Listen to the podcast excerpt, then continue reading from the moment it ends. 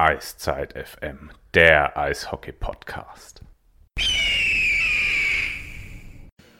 Hallo, Eiszeit FM mit einer Premiere heute. Wir melden uns aus dem Wolfsbau in Mannheim-Gattenstadt und die Premiere lautet, wir machen eine Live-Sendung, wir sitzen hier zu dritt am Tisch, das hatten wir schon mal, aber die große Premiere ist ja mit dem Spieler das erste Mal zu Gast. Und wenn wir im Wolfsbau sind, hallo David Wolf, herzlich willkommen hier. Hallo, grüßt euch. Dabei ist auch der Philipp, hi Phil. Hi. Und äh, entschuldigen müssen wir direkt den Flo, der hat beruflich zu tun, zur Erklärung. Wir treffen uns mittwochs mittags 14.30 Uhr. Danke erstmal für die Zeit, David, aber das ist für uns dann nicht immer so einfach, dass wir alle können. Das aber es hat wunderbar gepasst. Ja. Ähm, wir sitzen hier im Wolfsbau. Ja. Was hat das hier für, was hat das für eine Bedeutung für dich? Dieses Um, heißt das? eigentlich eine sehr große Bedeutung, weil es äh, ein Ort ist, wo ähm, ja, erstmal ist der Wolfsbau auf der, in der Gartenstadt, wo ich groß geworden bin. Ähm, äh, von daher sind äh, eigentlich jedes Mal, wenn ich reinkomme, irgendwelche bekannten Gesichter da, die ich einfach von früher her auch noch kenne. Jetzt gerade hier draußen sitzt einer, mit dem ich auch äh, mehr oder weniger groß geworden bin, habe mit dem mal rumgekickt. Da war ich noch äh, 8, 9, 10 Jahre alt. Und ähm, äh, es sind immer Leute hier, die, ähm, ähm, die mich einfach kennen, die ich kenne und ähm, äh, natürlich meine Familie. Meine Mama ist hier tagtäglich äh, zum, zum, zum also ist tagtäglich hier zum Arbeiten. Und äh, von daher komme ich immer wieder gern vorbei, trinke ein Käffchen und oder mache eine schöne Live-Sendung aus dem Café Ja. Ausbau. Machen wir gern. Als Nachfolger von Rick Goldmann sind wir hier, habe ich gesehen. Der, Perfekt. der war auch schon da. Der war auch schon da, genau. ähm, wie oft bist du eigentlich hier dann? Also, Also es, es kommt eigentlich immer drauf an. Also das ist äh, der, das Café wird geleitet äh, von meiner Familie, hauptsächlich von meiner Mutter und meiner Schwester ähm, und oder meinen Schwestern und äh, meinen Angestellten. Äh, mein Hauptberuf ist äh, ganz klar Eishockey ist äh, Priorität Nummer eins. Es ist immer ganz schön, wenn man äh, viel gewinnt. Dann ist es natürlich immer einfacher, ähm, raus in die Öffentlichkeit zu gehen und äh, sich da blicken zu lassen, wo dich halt eben auch die Leute kennen. Ähm, äh, von daher äh, kommt es immer so ein bisschen drauf an, ähm, wie wir spielen.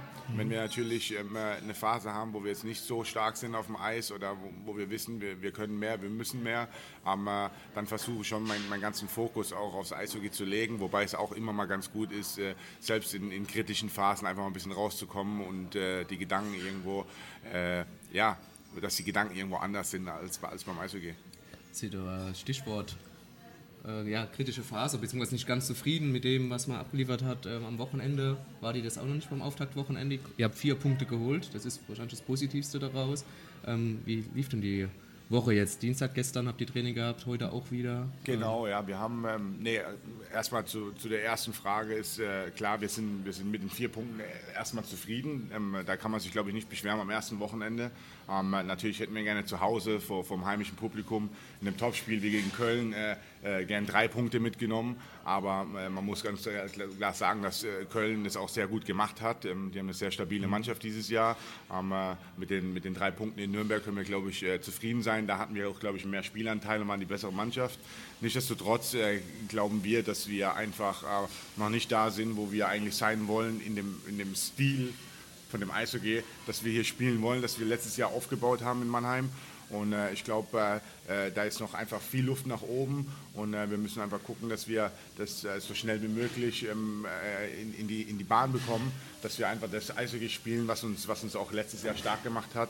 Und dann bin ich sehr zuversichtlich, dass es in den nächsten Wochen auch klappen wird und ähm, dann die Spiele auch etwas flüssiger laufen werden als jetzt am Wochenende. Wir haben eine Hörerfrage genau dazu bekommen. Ähm, wie war es denn gestern? Weil Pavel war in der Pressekonferenz so, wie wir ihn in Mannheim nie erlebt haben letztes Jahr. Also es gab einmal den Pavel Groß, den wir am Sonntag erlebt haben, nach dem Spiel in Krefeld, als ihr verloren habt, da wenige Sekunden vor Schluss. Ja. Aber war es intensiver, nochmal anders?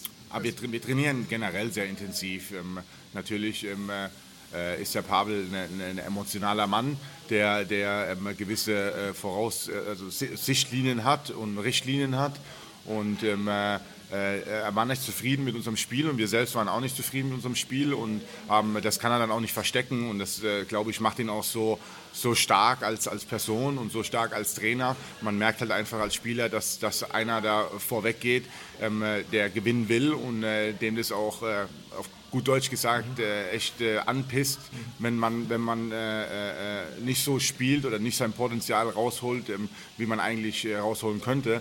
Und äh, von daher war das absolut ähm, äh, richtig, ähm, denke ich, dass er auch seine Emotionen gezeigt hat und ähm, äh, so, so auch signalisiert hat, dass wir äh, ein anderes Eishockey spielen, äh, spielen wollen in, in Mannheim. Und äh, die, die Woche an sich war bisher ja, intensiv. Mhm. Bei uns ist immer sehr intensiv. Ähm, ähm, aber ich denke, dass äh, die Jungs äh, bisher gestern und, und heute auch ähm, sehr, sehr scharf auf dem Eis waren und ähm, äh, sich schon gut vorbereiten für Freitag. Jetzt hat am Sonntag noch was anderes für Aufsehen gesorgt. Erstmal wurde es Sonntag 30. Gratuliert haben wir alle schon. Wir tun es nochmal hier in der Sendung. Ja, Nachträglich Dank. alles Gute. Dank, ich glaube, zum Feiern war dann abends aber nicht mehr so die Laune, könnte ich mir vorstellen, nach dem Spiel. Nee, meine Laune ja. war natürlich auch ähm, äh, nicht die beste. Ähm, äh, klar, wenn du ein Spiel verlierst und ein Home Opener in Mannheim ähm, sollte man, glaube ich, auch nicht so gut gelaunt sein. Aber nichtsdestotrotz ähm, muss man auch das Positive daraus sehen. Wir, wir haben trotzdem einen Punkt geholt und ähm, äh, in jedem Spiel gibt es auch irgendwo was Positives. Und ich denke, in dem Spiel war es äh, äh, die positive Seite der Dennis Endras, äh, der absolut äh, in Topform ist. Und es ist schön, dass man auch ähm, äh, auf seine Torhüter sich verlassen kann, auf beide. Und ich glaube, jetzt müssen wir als Mannschaft einfach nur noch etwas aufholen und ähm, dann ist das Gleichgewicht wieder ausgewogen. Um beim Sonntag nochmal zu bleiben und dann aber den Sonntag abzuschließen, was für Riesenaufruhr gesorgt hat unter den Fans und die Halle hat mhm. getobt in dem Moment, war dein Werbespot das Kochstudio. ja.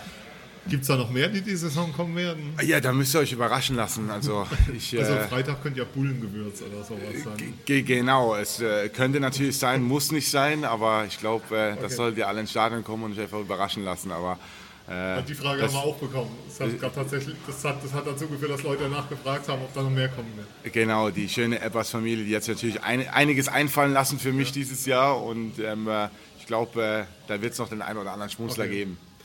Ähm, was wir nicht vergessen dürfen, wir haben gesagt Live-Sendung. Wir danken Rüdiger Kiltau, der uns den Ton macht und das Equipment heute zur Verfügung stellt. Vielen, vielen Dank dafür. Ähm, das soll nicht untergehen, weil wir allein hätten es nicht stemmen können. Wir haben uns überlegt, wir stellen jetzt ein paar A- oder B-Fragen. Abwechselnd willst du an, dann fangen Phil. Genau, ein paar Entweder-Oder-Fragen. Und da wir jetzt hier im Wolfsbau sind, äh, die erste Frage dann passend dazu: Kaffee oder Tee, David? Kaffee. Noch Kaffee. Bestimmter ja. oder schwarz? Ah, schwarz eigentlich, ja. Okay. Äh, Settledome oder SAP Arena? SAP Arena. Jetzt ganz fies: Olympiasilber oder Meister mit Mannheim? Ah, sehr schwer. Aber ich würde sagen, da einfach es äh, unwahrscheinlicher ist, nochmal Silber zu holen, würde ich schon sagen, die Silbermedaille mit, äh, mit der deutschen Nationalmannschaft. Absolut verständlich. Härtere Vorbereitung bei Pavel Groß oder bei Hans Zach? Pavel Groß. Auch interessant. Rock oder Hip-Hop? Ah, beides eigentlich, aber ich muss ja eigentlich mit, der, mit, den, mit den ganzen Jungen mithalten können bei uns in der, in der, in der Kabine. Deswegen eigentlich momentan mehr Hip-Hop. Aber ich bin eigentlich so ein Mensch, der äh, alles ganz gern hört und auch mal einen guten Rock einlegt. Wie denn das mit 30? Gehörst du da Internet schon zu den Oldies in Anführungszeichen? Musst ja, du da schon mal was anhören? Man ist, man, ja, man, natürlich muss man was anhören, aber man ist natürlich immer so alt, wie man sich fühlt. Und äh, ich fühle mich äh, blendend. Ich sage Mitte, Mitte 20 vom, vom, vom Körper und von meinem Gefühl her.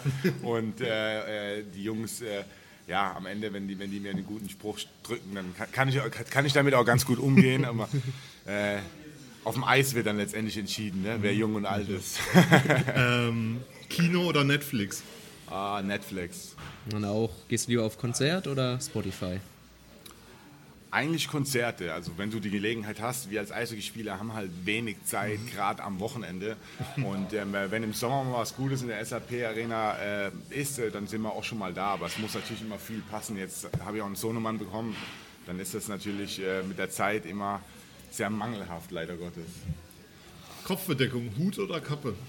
Man muss sagen, das sind Hut modefähig gemacht in Mannheim. Heute hat er eine Kappe auf. Heute ja, habe ich, heute hab ich eine Kappe auf. Das ist mehr, ähm, ich glaube, äh, die Kappe im Alltag und den Hut für Feierlichkeiten. Und äh, der Spieltag gehört für mich immer äh, als Feierlichkeit. Das ist immer was Besonderes für mich, äh, einen Anzug anzuziehen und am Spieltag einfach zu wissen, okay, du spielst heute vor 12.000, äh, 13.000 Zuschauern und äh, von daher muss man natürlich auch gut ausschauen und sich gut fühlen. Und äh, da kommt schon mal der Hut äh, besser zur Geltung als die Kappe. Ist es immer noch speziell, trotz so vieler Spiele, trotz dieser Karriere, die du schon hinter dir hast, dass so dieser Spieltag dann immer noch mal so speziell ist? Ja, absolut. Also ich glaube, äh, dass ich da ähm, schon immer sehr speziell auch war und es immer ein Spieltag ist ein Spieltag und meine Frau weiß ganz genau, dass sie am Spieltag äh, mich wenig anzusprechen hat, ja und das ist halt einfach, es ist immer was Besonderes. Du stehst auf, du hast deine Routine und du kommst Wie nach sieht Hause. die aus, wenn ich Kannst du ein bisschen was erzählen?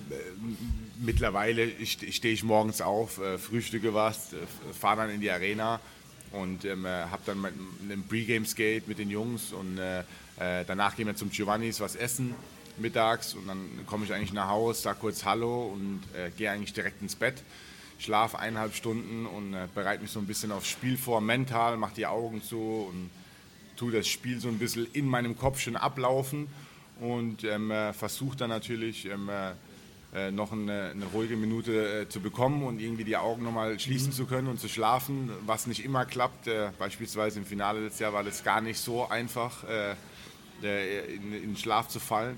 Aber ähm, man versucht einfach in sich zu gehen und sich darauf vorzubereiten, was für ein Gegner kommt, wie der Gegner spielt und das im Kopf ein bisschen ablaufen zu lassen.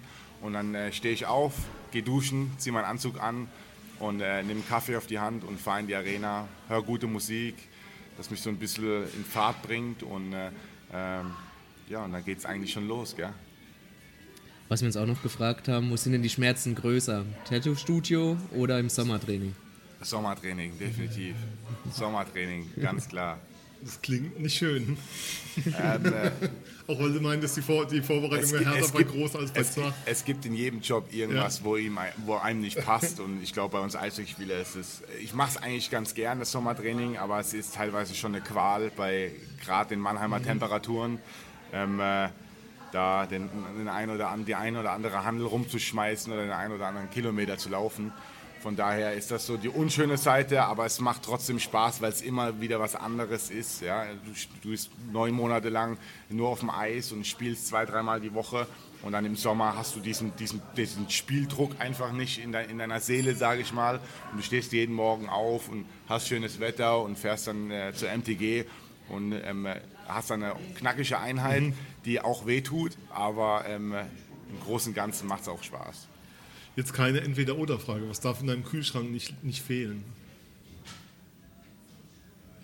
Ja, ihr wollt jetzt hören Bier, ne? Mhm. Aber sind da völlig frei. Äh, eigentlich, ich muss ganz ehrlich sagen, also Wasser darf nicht fehlen bei mir. Bei mir ist immer Wasser gekühlt und viel im Kühlschrank, weil ich extrem viel Wasser trinke jeden Tag. Also wir nehmen ähm, schon als Leistungssportler wahr. Das. Nee, das ist tatsächlich so. Aber ansonsten ist bei uns im Kühlschrank eigentlich nicht so viel, weil ähm, wir gehen eigentlich schon relativ oft essen. Und äh, wenn wir nicht essen, kaufen wir eigentlich immer an dem Tag ein, wo wir dann letztendlich kochen. Oder wo okay. wir uns dafür entscheiden, was zu kochen. Weil wir sind jetzt beides nicht so die Küchenmenschen. Und wie gesagt, seitdem der Junior da ist, ist halt auch echt wenig Zeit. Und die Zeit, die wir dann haben, wollen wir irgendwie gemeinsam äh, verbringen und gehen dann eher essen oder ja, eigentlich ist es wenig im Kühlschrank. Junior ist ein gutes Stichwort. Ja. Ähm, was ist denn deine liebere Aufgabe? Flasche geben oder Windeln wechseln? Um, ähm, ich mache eigentlich beides gern. Ich muss ganz ehrlich sagen, also jetzt, wir sind ja seit seitdem die Saison begonnen hat, äh, relativ oft unterwegs und äh, jede Sekunde, die du einfach mit dem Kleinen hast, die, die genießt man einfach. Es ist äh, egal, was du machst, ob er jetzt halt bis ins Genick sich voll scheißt oder aber, äh, die Flasche wieder, wieder ausspuckt. Ja? Ähm, äh, das ist einfach alles ähm, äh, schöne Momente mit ihm, die ich, die ich voll und ganz genieße, weil du dann schon im Hinterkopf weißt, okay, jetzt äh, in zwei, drei Tagen bist du wieder ein, zwei Tage weg und siehst ihn wieder nicht und von daher genieße ich jede Sekunde. Und erstmal danke für diesen Teil. ja, ähm, wenn man sich deinen Weg anschaut, dann war das einer, der, das ist ja auch sehr viel schon drüber erzählt, der nicht besonders gerade war. Also es, ja. es, es, gibt so diese, diese Spielerkarrieren, die laufen sehr linear ab, gehen dann in die DL oder in die NHL bei dir war da ganz viel mit verbunden, auch was die Geschichte drumherum anging. Ähm, du hast es im Meisterfilm auch erzählt, ähm, da gab es ja auch Tränen an der Stelle, dass es immer ein Stück weit zurückgeben ist. ist wenn wir jetzt hier sind, sitzen im Wolfsbau, ist es auch ein Stück weit was zurückgeben? Ja, absolut. Ich meine, ähm, ich habe, glaube ich, auf meinem Weg ganz vielen Leuten zu verdanken. Äh, die kannst du gar nicht alle nennen, da bin ich wahrscheinlich morgen noch ähm, äh, hier am Mikrofon äh, die mich begleitet haben auf meinem Weg zum Profi und die so viel Gutes für mich getan haben in, in meinem Leben.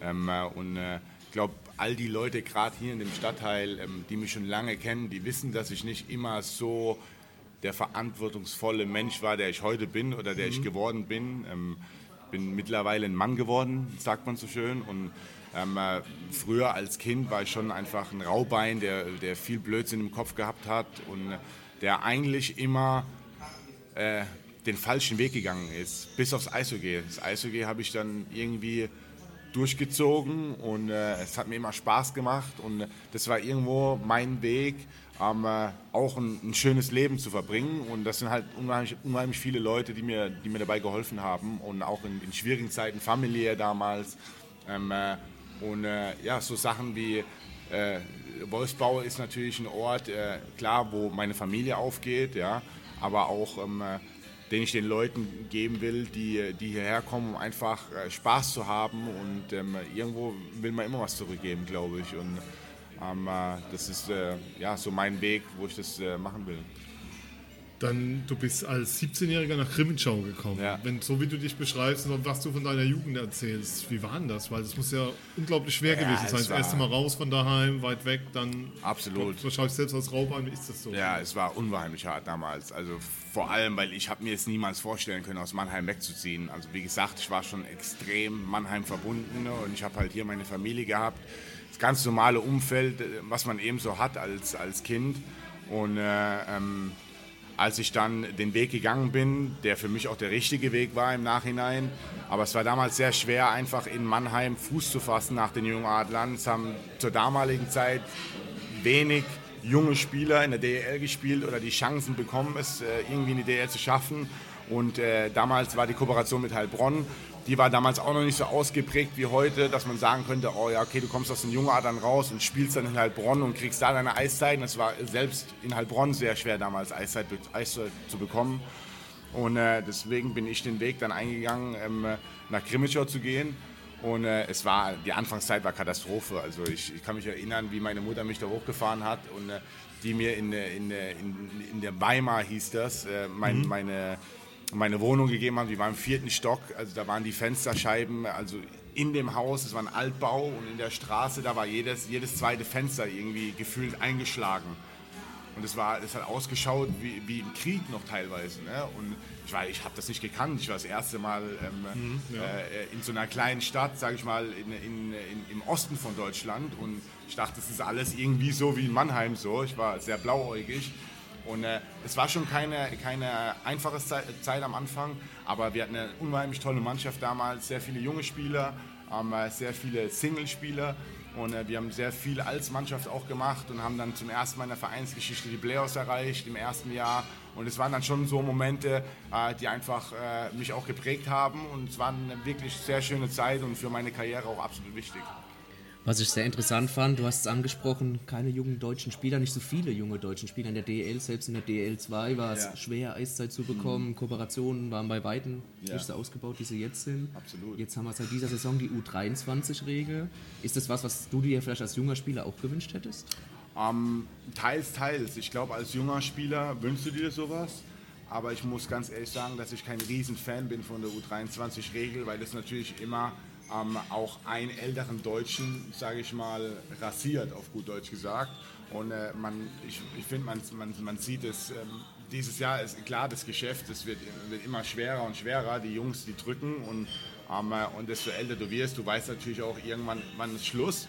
Aber es sind äh, meines Erachtens dieser Spieler wie, wie, wie äh, Thomas Oppenheimer, der eigentlich als deutscher Spieler, ist ein 88er Jahrgang, ich habe selbst mit ihm in Hamburg gespielt, wenn er nicht verletzt ist, ähm, schießt er dir 15 bis 20 Tore. Und ich finde, so eine Qualität ähm, als deutschen Spieler ähm, zu haben, äh, ist immer wertvoll. Und dass so ein Spieler dann am Ende vom Tag keinen Vertrag kriegt oder keinen Verein findet, ähm, auch weil eine U23-Regel ähm, da ist, weil man sagt, okay, nee, ich kann doch dann doch nicht, ähm, weil wir brauchen eher einen jüngeren Deutschen, was natürlich gut ist, um die Deutschen zu entwickeln, aber irgendwo lässt man auch die Deutschen äh, ein bisschen im Hintergrund, ähm, die auch viel für die Liga getan haben. Und ähm, äh, ich glaube, die Regel sollte man noch mal ein bisschen überdenken. Aber wenn du dann ansprichst, äh, Oppenheimer, klar, wie du sagst, 15 Ja. bis 20 Tore gut, absolut. Ja. Ähm, sollte man dann vielleicht nicht als Verein auch sagen, hm, dann nehme ich vielleicht nur acht Ausländer unter Vertrag und äh, dafür halt einen Thomas Oppenheimer in meinen Reihen. Ja, ist absolut meines Erachtens äh, der richtige Weg, ähm, um auch das deutsche Eishockey einfach voranzubringen. Ich glaube, wir haben richtige Schritte getan und wichtige Schritte getan in den, in den letzten äh, zwei, drei Jahren. Und ähm, äh, es sind sehr, sehr gute Dinge am Kommen, die man vielleicht ähm, so noch gar nicht sieht. Aber ähm, äh, ich glaube, wir gehen die richtigen Wege. Aber äh, klar, mit den Ausländerpositionen früher oder später ein, zwei, äh, äh, ähm, für ein, zwei Nummern runterzugehen, ähm, um, um die Deutschen einfach noch mehr zu integrieren. Das wäre natürlich die optimale Lösung, um, um die deutsche ähm, äh, Nationalmannschaft auch stärker zu machen am Ende des Tages. Wenn wir bei der Nationalmannschaft sind, dann lass uns auch über Olympia gleich mal reden. Ja. 2018 natürlich. Ähm, Ja. Wie war das? Ab wann habt ihr gemerkt als Team, hier kann was entstehen, hier wächst was, hier ist ein Gefühl da, das kann weit gehen für uns? Ähm, ich glaube eigentlich relativ früh. Also wir waren eine Gruppe von Spielern, die ähm, zu dem Zeitpunkt schon äh, auf ein paar Jahre zusammengespielt haben.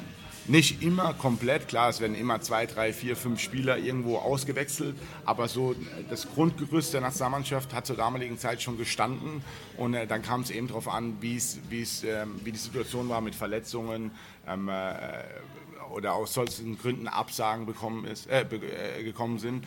Von daher ähm, äh, hatten wir schon ein ganz gutes Grundgerüst und wir wussten, wir, wir können schon was reißen. Natürlich, dass du am Ende, Tag, am Ende vom Tag eine Silbermedaille holst, ähm, damit hätte keiner gerechnet. Aber ich glaube, äh, nach den ersten zwei Spielen war uns schon sehr bewusst, dass wir, dass wir auf jeden Fall weiterkommen können.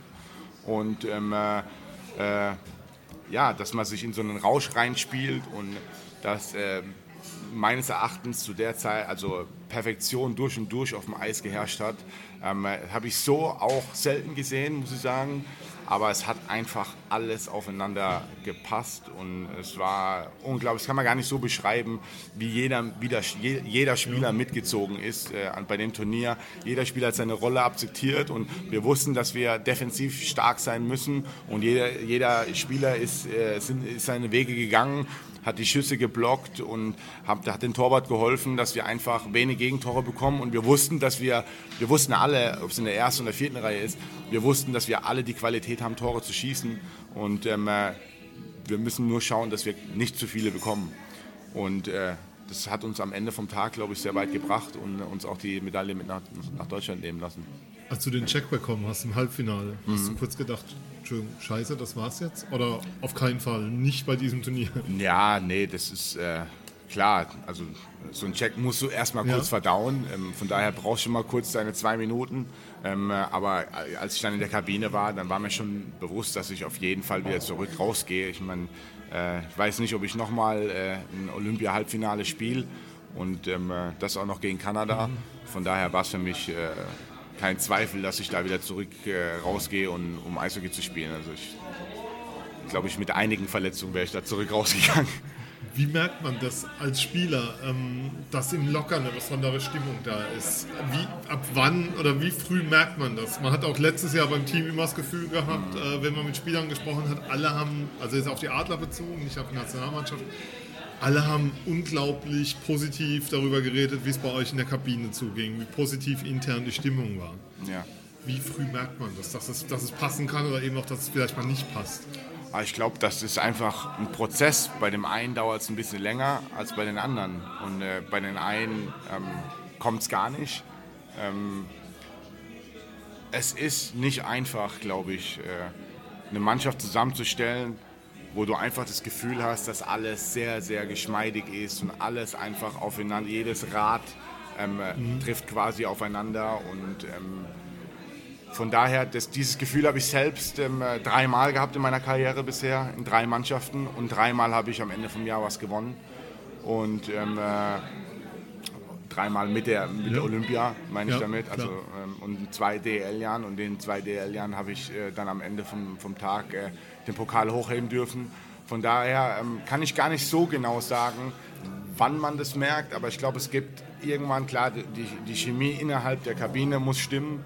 Und ähm, äh, wenn du dann diese, diesen Leistungsprozess mitmachst und jeder auch diesen Mindset hat, ähm, Erfolg, erfolgreich sein zu wollen, dann ähm, überschwappt es natürlich aufs Eis. Und äh, wenn du dann ablieferst auf dem Eis und es eine gewisse Dynamik reinkommt, wo du einfach weißt, okay, wenn jeder seinen Job macht und den 100% machst und du kommst auch noch am nächsten Tag ins Training und ähm, competest auf allerhöchstem Level, so dass äh, ein gewisser Konkurrenzkampf, äh, Konkurrenzkampf intern auch noch da ist, äh, dass jeder quasi äh, äh, voneinander profitiert, indem man sich extrem weit pusht und somit noch besser und noch besser wird über das Jahr, dann ist das, ähm, äh, ja, so habe ich es selten gesehen und letztes Jahr war das eben so und ähm, wir haben selbst gemerkt dann auf dem Eis, wenn, wenn jeder seinen Job gemacht hat, ähm, so wie wir uns vorbereitet haben auf die Spiele in den Trainingswochen, dass uns einfach keiner schlagen kann. Wir waren einfach zu gut letztes Jahr. Stichwort zu gut letztes Jahr. Es gab ja auch eine Zeit, da warst du auch mal zu, immer noch, aber da warst du auch zu gut für die DEL. Du hast dich entschieden, Calgary hat angeklopft, ich gehe rüber äh, ins Camp. Es gibt da auch eine Dokumentation vom NDR, die haben mich ein bisschen begleitet. Ähm, sehr sehenswert, meiner Meinung nach. Wer es noch nicht geguckt hat, schaut es euch an. Gibt es auch auf YouTube? Gibt es ja. auf YouTube, sehr sehenswert, ja. Ja, ähm, ja also erzähl da mal kurz einen, einen Schweif ähm, aus, aus dieser Zeit. Ähm, bist aus Hamburg weg, weil du auch unbedingt einfach mal ähm, ja, NHL spielen wolltest, dieses Abenteuer Nordamerika natürlich ausprobieren wolltest. Genau. Ähm, äh, ja, es war ein sehr, sehr, sehr interessantes Jahr für mich. Das ähm, glaube ich, ähm, ich gebe es auch immer wieder weiter, also so, zu allen jungen Spielern, die irgendwo die, die Möglichkeit haben, im Ausland zu spielen. das wäre jetzt gerade meine Frage gewesen. Hat Moritz Heider dich dazu auch mal, habt ihr miteinander dazu gesprochen, jetzt ist, ins Camp zu gehen, was da erwartet Ja, wird? absolut, absolut. Ich meine, äh, wir haben Mo ganz viel nach Hause gefahren dieses Jahr, gerade äh, am Spieltag nach dem, äh, nach dem Giovanni. Er hat mhm. ja selbst in Vierenheim gelebt und ich war eigentlich der Einzige, der so in die Richtung gefahren okay. ist. Und äh, da haben wir schon interessante Gespräche auch geführt. Und er hat mich natürlich auch Sachen gefragt, nicht nur mich, auch äh, die anderen Jungs wie, wie ein Desi oder ein Gocci, die noch länger drüben waren als ich. Aber ähm, äh, natürlich wirst du da gefragt. Und ich sag halt, ich sag zu jedem jungen Spieler, wer die Chance hat, ob es jetzt im Juniorenbereich ist oder im Profibereich, man soll es einfach wagen, weil im Ausland zu wohnen generell für ein, zwei, drei Jahre oder auch für immer, ähm, man weiß nie, wie das, wie das so läuft, äh, ist immer ein Vorteil, ich glaube, für den Horizont. Ähm, auch das Spiel, das Spiel Eishockey ist einfach ein anderes Spiel in Nordamerika, das man äh, teilweise auch ein bisschen neu erlernen muss, weil es einfach ähm, ein anderes Timing ist auf dem Eis. Die Eisfläche ist kleiner, das Spiel ist schneller.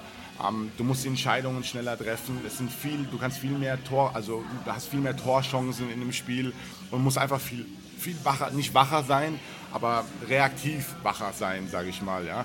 Und äh, dann hast du eben noch diesen, diesen Druck, also in, meines, also in meinem Fall damals, da hast du diesen Eigendruck auch noch selbst ähm, dein Ziel erfüllen zu wollen, um in der NHL zu spielen. Und äh, der Druck gibt sich aber die ganze Mannschaft in der AHL. Das sind 20 Mann und alle 20 wollen in die NHL. Und am Ende vom Tag interessiert es keinen, ähm, äh, wie, dein, wie, dein, wie dein Line-Mate sich macht. Ja? ja. Also ähm, am Ende vom Tag, wenn ich profitiere, ähm, äh, dann habe ich größere Chancen, irgendwann hochzukommen. Und äh, das ist einfach ein, ein, ganz anderes Ding, weil du das äh, so in Europa nicht hast mit diesem Konkurrenzkampf. Und ähm, äh, von daher ist es sehr lehrreich. Wir haben es ja vorhin davon gehabt, dass deine Karriere auch immer nicht den, den geraden Weg gegangen ja. ist. Hat es da gepasst? Ich meine, du hast ja später vier NHL-Spiele gemacht noch, hast ja den Call-Up bekommen, aber äh, dass du dann auch erstmal dich in der AHL, wie du es auch gerade gesagt hast, durchboxen musstest auch?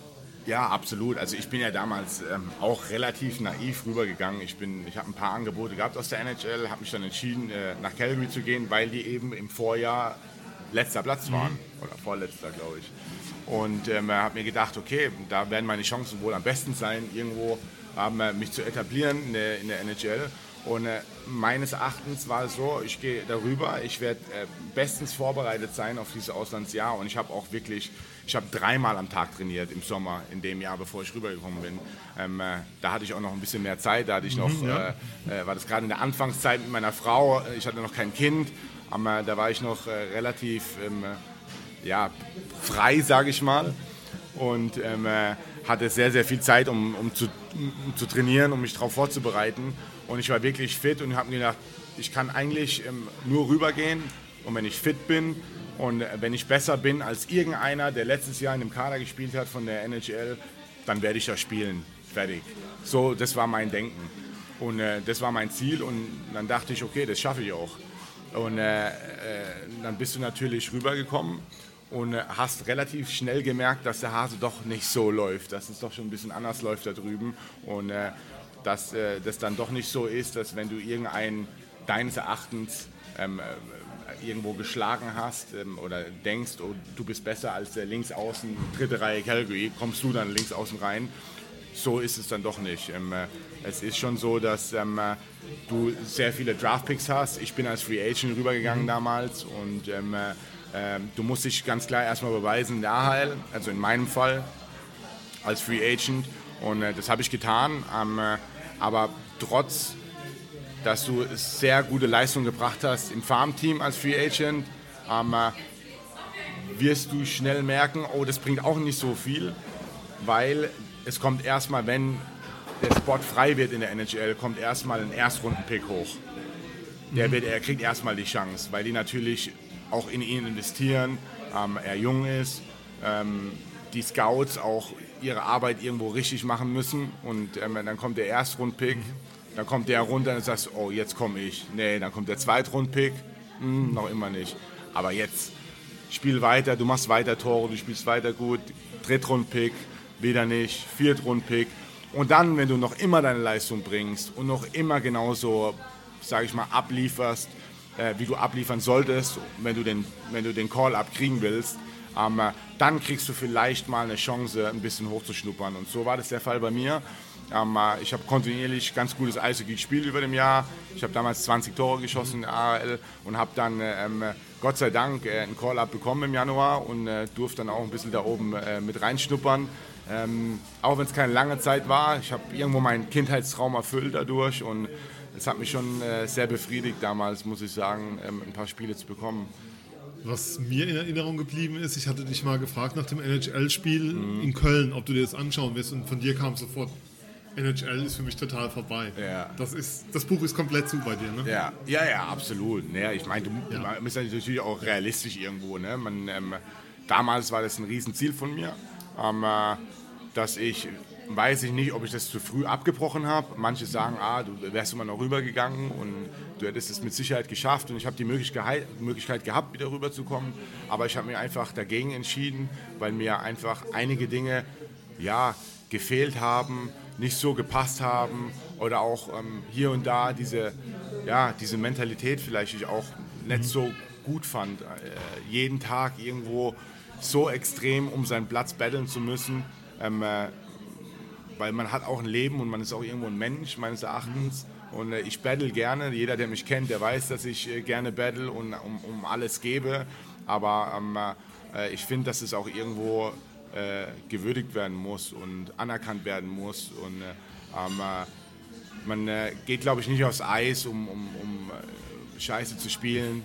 Also ich bin Spieler, wenn ich aufs Eis gehe, versuche ich Vollmatte zu geben bis zum geht nicht mehr. Und es ist schon mal ganz cool, wenn ab und zu mal einer kommt und sagt, ey, du machst es, du machst es echt gut. So, weißt, es tut okay. schon gut. Und das war da drüben halt eher weniger der Fall. Da ist halt echt Grinden angesagt und von daher habe ich auch die Entscheidung getroffen, wieder nach Deutschland zu kommen. Und dann war es mein, mein ganz großes Ziel, äh, nach Mannheim zu kommen, um hier äh, ein paar Titel zu sammeln. Und jetzt bin ich hier. War für dich schon klar, als du ist als Frage gekommen, als du aus Calgary nach Hamburg zurück bist, mhm. dass die Perspektive lautet Mannheim? War, war ja, absolut. Die, war das da schon absehbar? Absolut, ja. Ja, nee, das war, also äh, man kann es so beschreiben. Ich habe ähm, früh gesagt, ich will in die NHL dann war ich da drüben und ich setze mir immer irgendwelche Ziele und früher war mein Ziel NHL und wenn das nicht funktioniert und in der DL bleiben mhm. muss, dann ganz klar Mannheim, weil für mich Mannheim einfach die beste Organisation in Deutschland ist. Ähm, ganz gesehen, ab, abgesehen davon, dass ich, dass ich hier groß geworden bin, dass ich hier meine Familie habe, darum geht es mir in der Sache gar nicht. Mir geht es in der Sache, dass ich Erfolg haben will, in dem, was ich tue, weil ich sehr viel Herzblut da reinlege und sehr viel Arbeit jeden Tag da investiere. Ähm, äh, und irgendwo will ich belohnt werden. Und wie wirst du belohnt im Sport? Mit Titel. Und deshalb bin ich nach Mannheim gekommen. Ich will ein Teil davon sein, in Mannheim Titel zu holen und ähm, äh, irgendwo auch ähm, ja, in die Geschichte einzugehen vom Verein. Und ähm, äh, für mich ist Mannheim einfach der beste Verein schon immer gewesen und ähm, deshalb bin ich hier. Ähm Was ich sehr schön fand, war, du hast gesagt, jeder, der mich kennt, weiß, dass ich mich gerne bettel. Du hast Ja. ja, am Anfang deiner Karriere auch einen gewissen Ruf Ja. äh, aufgebaut, Ja. indem du dich äh, keiner Konfrontation aus dem Weg gegangen bist. Ja. Jetzt ist es so, du hast ja auch dein Spiel verändert. Also du, bist immer noch bereit, jederzeit, würde ich mal sagen, die Handschuhe fallen zu lassen, wenn es deiner Mannschaft hilft. Absolut. Ähm, Aber du hast auch, bis irgendwann noch in Hamburg gab es auch den Punkt, wo du gesagt hast, du möchtest jetzt Führungsspieler werden. Ja. Und ähm, bist hier in Mannheim absoluter Führungsspieler, da Ja. gibt es glaube ich keine zwei Meinungen. Ähm, Wie hast du denn persönlich aber diese Entwicklung gesehen von, von dir selbst auch als Spieler, dann diesen Weg? Also man muss ja ganz ehrlich sagen, dass ähm, äh, klar habe hab ich so ein Image, das ist auch äh, okay. Ähm, ich glaube, dass das Image mittlerweile schon ein bis, bisschen anders ist als, als damals. Aber das war einfach damals mein Weg, um irgendwo mein Ziel zu schaffen, NHL. Ähm, äh, ich wusste, dass ich kein Spieler bin, der mit ähm, äh, der äh, extrem technisch visiert ist oder der jedes Jahr 30, 35 Tore macht. Ja? Ich wusste, dass ich alles ein bisschen kann und wenn ich das kontinuierlich mache, habe ich vielleicht eine Chance, meinen großen Traum zu erfüllen, nach Nordamerika zu. Hätte ich nicht gefeitet, zur damaligen Zeit, bin ich mir ziemlich sicher, dass ich niemals einen Vertrag gekriegt hätte in der NHL. Das wurde dann ähm, äh, klar auch mehr oder weniger so die, die Tough Guys in der NHL, die reinen Tough Guys, die sich nur zum Schlägern da waren, ähm, wurden, wurden nach und nach abgeschafft, auch gerade in dem Jahr, wo ich dort gespielt habe. Ähm, äh, und deswegen waren die extrem auf der Suche nach Jungs, die alles irgendwo können. Die wollten nicht mehr diese, in Anführungszeichen, Goons, die nur zum Schlägern da sind, sondern die wollten Milan Lucic-Style, ja. Jungs, die Tore schießen können, die Pässe spielen können, die vorchecken können, die System spielen können, die aber, wenn es darauf ankommt, auch die Mannschaft verteidigen können. Ja? Und ähm, äh, so Spieler sind extrem gefragt, sind nach wie vor gefragt. Deswegen glaube ich, dass es äh, ein, ein Leon Bergmann am, äh, darüb, äh, da drüben auch äh, die richtige Entscheidung gemacht hat, dass er, dass er rüber geht, weil es genau so ein Spielertyp ist. Der Leon kann alles. Der ist schnell, der ist wendig, der kann der vorchecken, der kann hart spielen, der kann eklig spielen, der kann Tore schießen, der kann Powerplay spielen, der kann PK spielen, der kann aber auch fighten. Und äh, das sind meines Erachtens für einen Manager die Spieler, um die man, um die man auch ähm, eine Mannschaft äh, drumherum aufbauen kann. Und ähm, äh, von daher war das mein einziger Weg damals, um, um äh, mein Ziel zu, zu, zu, erreichen. Und den Weg bin ich gegangen. Und als ich wieder zurück nach Deutschland gekommen bin, klar wirst du ein bisschen ruhiger. Ist auch ein anderes Spiel hier drüben in, in, in Deutschland. Du, du brauchst diese, diese Fighterei meines Erachtens gar nicht mehr. Ja, ich glaube, dass die Zeiten mittlerweile echt vorbei sind, auch wenn das der ein oder andere Zuschauer noch sehen will. Der ein oder andere Zuschauer will es gar nicht sehen, kann gar nicht ähm, damit umgehen, dass es sowas in einem Sport überhaupt gibt. Ja? Also da gibt es ganz geteilte Meinungen, aber ich glaube, dass äh, der Eishockey äh, an dem Punkt angekommen ist, wo das tatsächlich fast nicht mehr notwendig ist, äh, sich zu schlägern. Was mich noch interessieren würde zu dem Thema, ja. ähm, klar, wir haben es ja gesagt, du hast ja da hast Ja. auch einen Ruf gehabt, Ja. wie viele andere Spieler in der Liga auch. Ähm, aber da ist man natürlich auch auf dem Zettel der Schiedsrichter ein Ja. bisschen. Ähm, wie hast du das gemerkt? Wie war vielleicht auch dein Verhältnis zu den Schiedsrichtern damals, zu, zu heute vielleicht auch?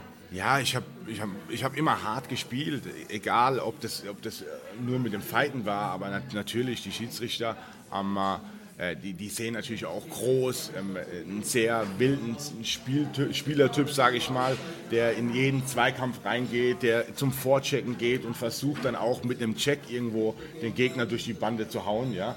Ähm, äh, ähm, das ist einfach mein Job und äh, äh, so habe ich gespielt und so, somit habe ich mein Geld, Geld verdient und von daher, klar, die ein oder, anderen Entschei die ein oder andere Entscheidung, die gegen mich getroffen wurden, sind ähm, in der Vergangenheit, aber auch geg gegen andere Spieler. Also es ist nicht nur der David Wolf, ähm, äh, kann, es sind immer strittig, aber ähm, ich glaube, dass äh, jeder realisiert hat, dass ich ähm, mich tatsächlich ein bisschen verändert habe in meinem, in meinem Spielertyp und ähm, versuche jetzt halt vielleicht nicht mehr den Spieler beim Vorcheck durch die, durch die Wand zu fahren, sondern einfach einen normalen Check zu setzen, ähm, äh, so wie ich ihn vorgegeben kriege.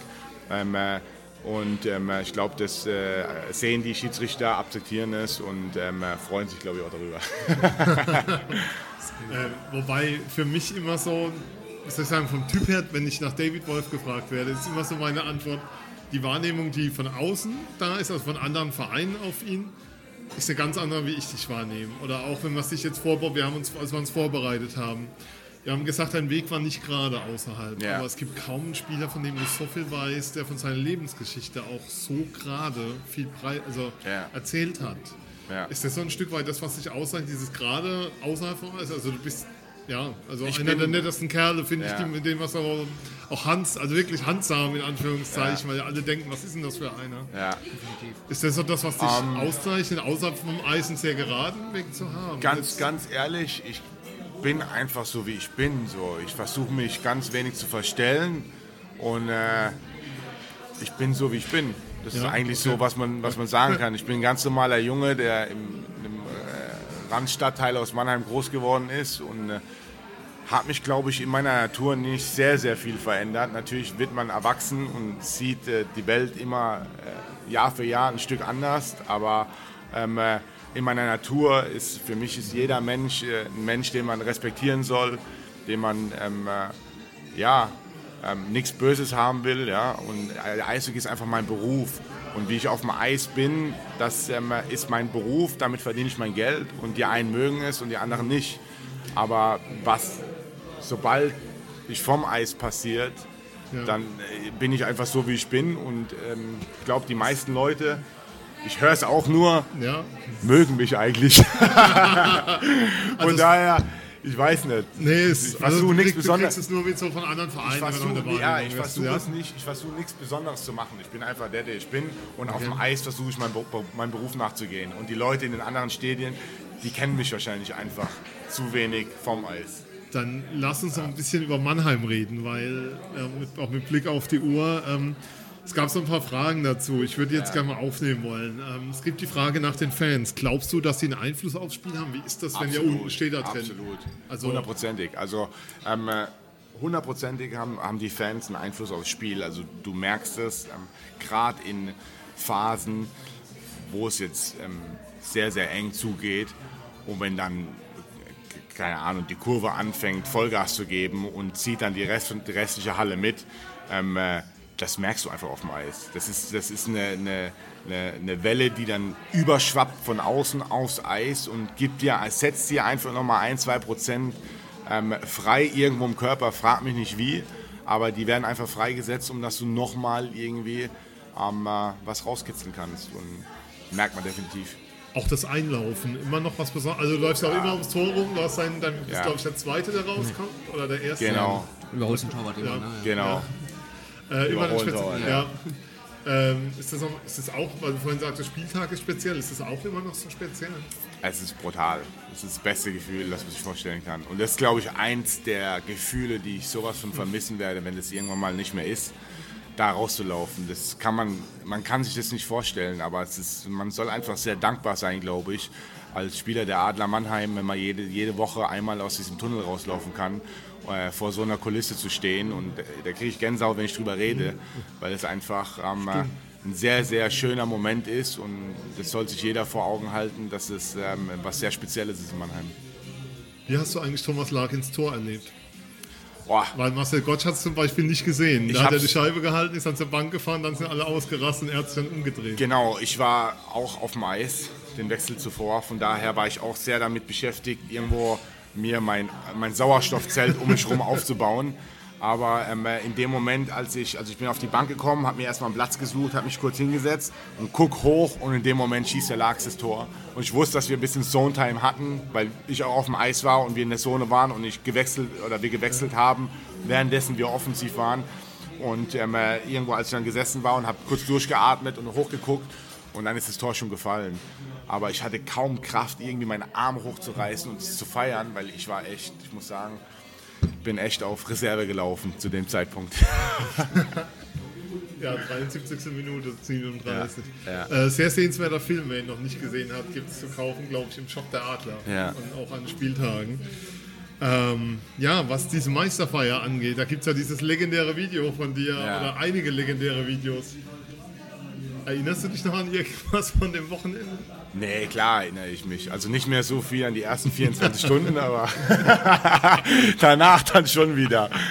Und Gott sei Dank gibt es da ganz schöne Aufzeichnungen, die du auch gerade genannt hast, äh, wo man dann irgendwo seine, seine verlorenen Erinnerungen auch wieder wieder herholen kann. Wann war denn die Stimme wieder da? Also es hat schon ein bisschen gedauert. Also, meine, also es tat auch echt weh. Also ich, also ich, musste, ich musste ja sprechen, ja. Ich wurde ja andauernd irgendwas gefragt. Und äh, ich habe dann auch Antwort geben müssen, aber es tat bei jedem Wort, tat mein Hals weh. Und irgendwann, glaube ich, hat sich da drin alles entzündet und äh, äh, dann war wenig Stimme zu hören. Ähm, hat schon eineinhalb Wochen gedauert, bis das ganz weg war, muss ich sagen. Gibt es so eine Anekdote von der Meisterfeier, die du erzählen kannst, die nicht Ah. verschlossen bleibt? Oder alles safe? Nee, ist alles, alles ganz human abgelaufen eigentlich. Ich glaube, äh, so wie ein Mannheimer feiert eben, wenn, Ja. wenn man einen Meister, mehr Meistertitel holt in Mannheim, ich glaube, da braucht man kein Geheimnis draus machen. Da wird halt die, die Stadt halt mal kurz abgebrannt, auf gut Deutsch gesagt. Und ich glaube, das ist unser gutes Recht. Und ähm, äh, wenn ich das nochmal erleben werde, werde ich es genau so wieder machen. Ja, Meisterfeiern, zwei Meist- äh, Punkt. Äh, Ja, Meisterfeiern, mehr braucht muss man nicht sagen. sagen, mehr Ja, absolut, aber war ja deine zweite Meisterschaft insgesamt. Ähm, du hast einmal Meister, äh, du wurdest einmal Meister mit Hannover, da warst du noch ein recht junger Spieler. Ähm, jetzt als erfahrener Führungsspieler in Mannheim. Sind es auch so die, die größten Unterschiede quasi bei, dieser, bei, bei diesen beiden Meisterschaften? Jetzt mal auch abgesehen davon, dass du natürlich mit, Heimat, äh, mit Mannheim, deinem Heimatverein, Meister wurdest. Ja. Am, äh, klar ist ein Riesenunterschied. Das war mein erstes DL-Jahr damals äh, in Hannover. Ähm, äh, ähm, das sehr, sehr viel Spaß gemacht hat. Ich habe unheimlich viel gelernt in dem Jahr und habe durch den Hans auch, äh, Hans auch sehr, sehr viel zu verdanken, weil er mir eben die Möglichkeit ge gegeben hat, ähm, eigentlich nach der ersten Woche ähm, dritte Reihe damals mit dem Tino Boos und mit dem Ben äh, Goudreau zu spielen und äh, habe dann eigentlich ähm, immer meine Eiszeiten gehabt, weil ich eben mit äh, einem sehr erfahrenen Spieler, mit dem Tino Boos gespielt habe und ähm, ein sehr talentierter Spieler zur damaligen Zeit, war glaube ich Mitte 20 äh, äh, mit dem Ben und ähm, äh, äh, war einfach toll, ein Teil dieser Mannschaft gewesen zu sein in dem ersten Jahr. Da waren so tolle Spieler mit dem Thomas Dolak, äh, Tore Wikingstad, Klaus Kattern. Das sind Spieler gewesen von der alten Schule. Äh, ähm, äh, Sascha Gotsch, äh, Niki Gotsch war dabei. Ja.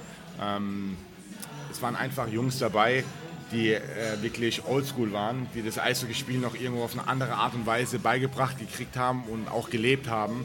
Und äh, es ist, glaube ich, ganz schön, es äh, von beiden Seiten zu sehen. Mittlerweile ist es alles echt New School und das Eishockey hat sich so entwickelt und ähm, äh, es ist alles äh, sehr strukturiert geworden und sehr, sehr professionell geworden. Und zur damaligen Zeit war das noch so ein, ja, wir haben gewonnen, fünf Kisten Bier in die Kabine und gib ihm und schauen wir mal, ne, äh, wie das Jahr wird. Und jeder hat versucht und es war kein schlechtes Eishockey, auf gar keinen Fall. Es war halt einfach anders und äh, sehr viel Spaß gemacht und ich bin sehr froh, dass ich den Weg damals gegangen bin. Mit Blick auf die Uhr ähm, noch, noch so zwei, drei letzte. Fragen. Ähm, Frage 1, ähm, gibt es für einen Meistertitel, wird es ein Tattoo geben dieses Jahr? Oder Also ich bin schon am überlegen, ich habe ja auch noch äh, die Silbermedaille. Ach, die ist auch noch, okay. Die ist auch noch und äh, ich glaube, äh, ich werde da, ähm, ja, mal gucken, wenn ich mir das schnapp. Ich glaube, der Lempi, der will auch was machen. Ähm, äh, ich habe keine Zeit momentan irgendwie, um mich ins Tattoo-Studio zu hocken und äh, da mal so drei, vier, fünf, sechs Stunden hocken zu bleiben. Oder, äh, aber es ich, ist auf jeden Fall irgendwas geplant. Ja. Ich habe ja auch noch ein Kind gekriegt, das muss ich auch noch irgendwie verewigen. Also man merkt, Silber, ja. Jeder zweite Satz in einer freien Minute hat mit dem, mit dem Kleinen Ja, zu tun. Das ja. ist bei dir mal gerade schon sehr Ja. ein und alles ein Stück. Ja, Klar, absolut. Das ist äh, das Schönste, was, was einem Menschen, glaube ich, äh, so passieren kann. Ja, ich war dabei. Zwei. Ja. Ähm, ja, dann Abschlussfrage eigentlich, so ein Ausblick, David Wolf in zehn Jahren ohne Eishockey. Dass du den Einlauf vermissen wirst, haben wir ja schon gehört. haben wir schon gehört. Du wirst auch Was heißt hier in zehn das Jahren? Spiel Das ist reden. 40, oder? Da bin ich 40. Ja. Da kann ich doch noch durch den Tunnel laufen. Oder? Was, sagt- ihr? ja, da lacht ihr, gell? Ja. Was ist denn das für eine Lache? Wir Ist es eine Lache? Ja, ihr Du, könnt, du wir kannst doch spielen mit uns 40, hier oder? im Jahr 2029 zum nächsten Gespräch. Ja, das, das wäre sehr schön, auf jeden Den Fall. Deal machen Nee. wir hier. Ja, nee, Spaß beiseite. In zehn Jahren, ich glaube, äh, realistisch gesehen wird es sehr schwer, dann noch durch den Tunnel zu laufen, in Mannheim zumindest. Aber nichtsdestotrotz würde ich sehr gern äh, mit dem Verein verbunden bleiben und ähm, äh, ja, irgendeine Position äh, in den Verein einnehmen, die mich erfüllt. Ich würde gerne dem, dem Eishockey treu bleiben, ich würde gerne der Organisation treu bleiben und ich würde gerne der Organisation helfen, einfach noch besser zu werden von Jahr zu Jahr und ähm, äh, einfach, dass du kont kontinuierlich äh, oben stehen kannst und ähm, äh, ja, einfach das Eishockey Mannheim auf der Landkarte in Europa einfach bekannt ist und jeder weiß, wenn er Mannheim kommt oder äh, wenn Mannheim irgendwo hinkommt, äh, dass es sehr schwer wird. Und äh, von daher ähm, würde ich schon irgendwo gerne im Verein treu bleiben, aber bis dahin ist, glaube ich, noch ein bisschen Zeit. Dann sind wir am Ende. Ja. Ich sag, wir sagen vielen, vielen Dank, David Wolf, für Ja, deine Zeit. Ich danke für deine, euch. Vielen für Dank. das Gespräch. Spaß gemacht. Sehr schön. Können wir zurückgeben, ja. Können wir zurückgeben. War Perfekt. Vielen Dank auch nochmal an Rüdiger für den Ton. Vielen Dank an den Phil. Rüdiger, vielen Dank. Sehr gerne. Danke auch. Nochmal danke, David. Ja. Ich bin Sven. Wir sind Eiszeit FM und wir hören uns bald wieder. Bis dann. Tschüss. Perfekt. Überragend. Großartig, Jungs.